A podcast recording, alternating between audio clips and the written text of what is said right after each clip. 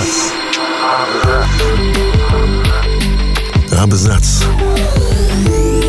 О книгах и писателях.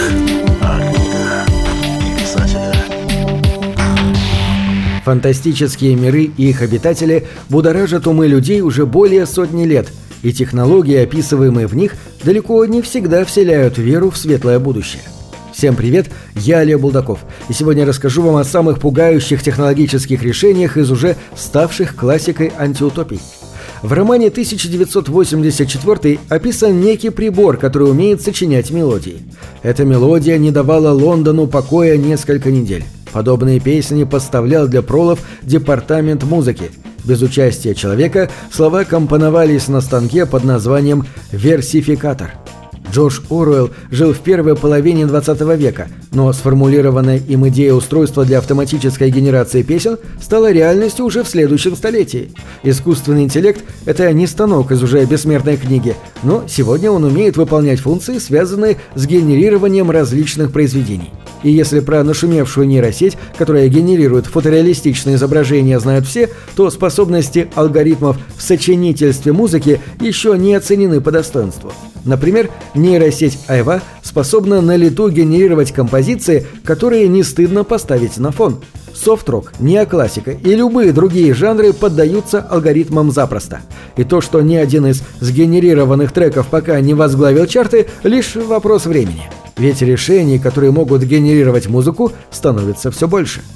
Наследственность, дата оплодотворения, группа Бакановского – все эти сведения переносятся с пробирки на бутыль. Теперь уже не безымянные, а паспортизованные, бутыли продолжают медленный маршрут и через окошко в стене медленно и мерно вступают в зал социального предопределения. Это цитата из другой известной антиутопии – о дивный новый мир предугадал множество практик, знакомых нам сегодня. Но если летающие авто уже не воспринимаются как нечто особенное, то целенаправленное взращивание людей по-прежнему выглядит свежо. С одной лишь поправкой. Это не совсем фантастика.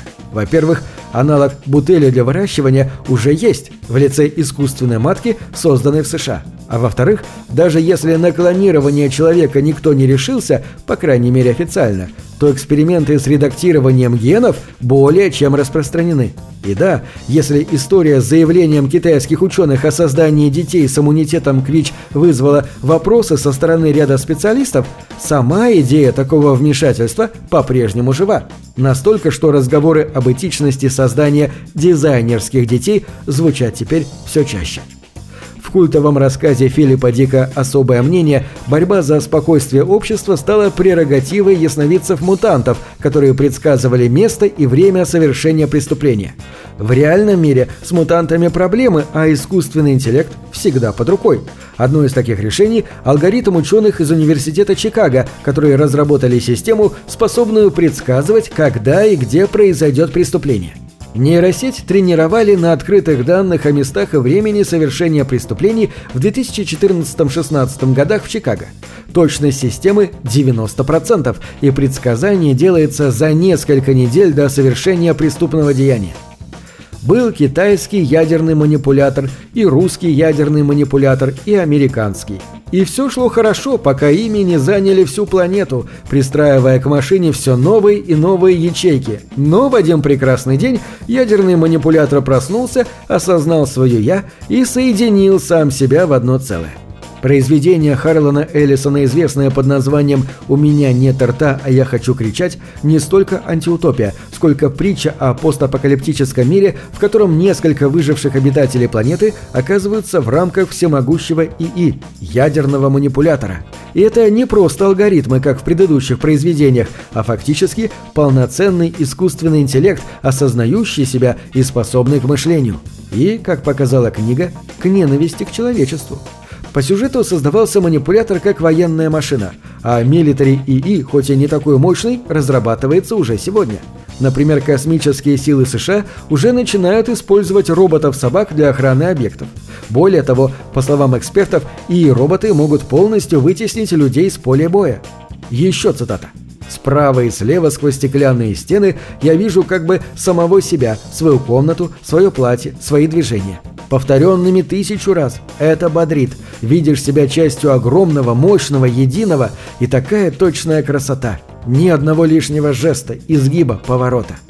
Культовое произведение Евгения Замятина «Мы» предлагало видение будущего, в котором жизнь человека подчинена обществу настолько, что идея прозрачности была возведена в абсолют – и если сегодня о массовом наплыве стеклянных стен в жилищах говорить не приходится, то с их ролью вполне справляются социальные сети, в которых пользователи выдают фактически всю информацию о себе. Приводит это не только к отсутствию приватности, но становится почвой для откровенно негативных практик, например, сталкинга. В США, к примеру, с подобными побочками открытости сталкиваются до 40% пользователей. Если добавить к этому регулярные сливы баз данных, личные переписки и сливы видео с камер наблюдения или дверных звонков, вопрос о том, что прозрачнее стены или сетевая жизнь, становится не таким простым. На этом все. Читайте хорошие книги.